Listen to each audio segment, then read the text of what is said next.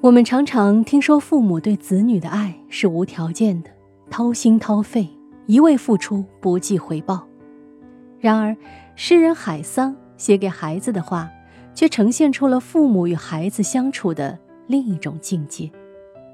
海桑在《给我的孩子》的这首诗中写道：“突然间有个想法，想自己一夜间变老，这样就能看见你长大后的样子了。你不是我的希望，不是的，你是你自己的希望。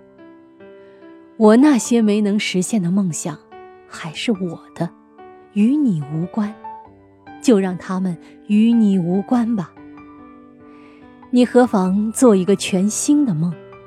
那梦里不必有我。我是一件正在老去的事物，却仍不准备献给你我的一生。这是我的固执。然而，我爱你，我的孩子。我爱你，仅此而已。你不是我的财富，不是的。如果你一定是财富，那你是时间的财富，是未来的财富。你如此宝贵，我怎能占为己有？你甚至不是我的孩子。我是说，当神明通过我将一口生气传递给你，我又怎能做你一生的保护神？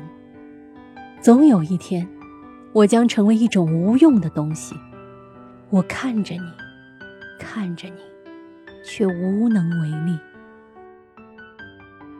一直以来，我都不愿意承认，其实，在生命的意义上，我们都是奇迹。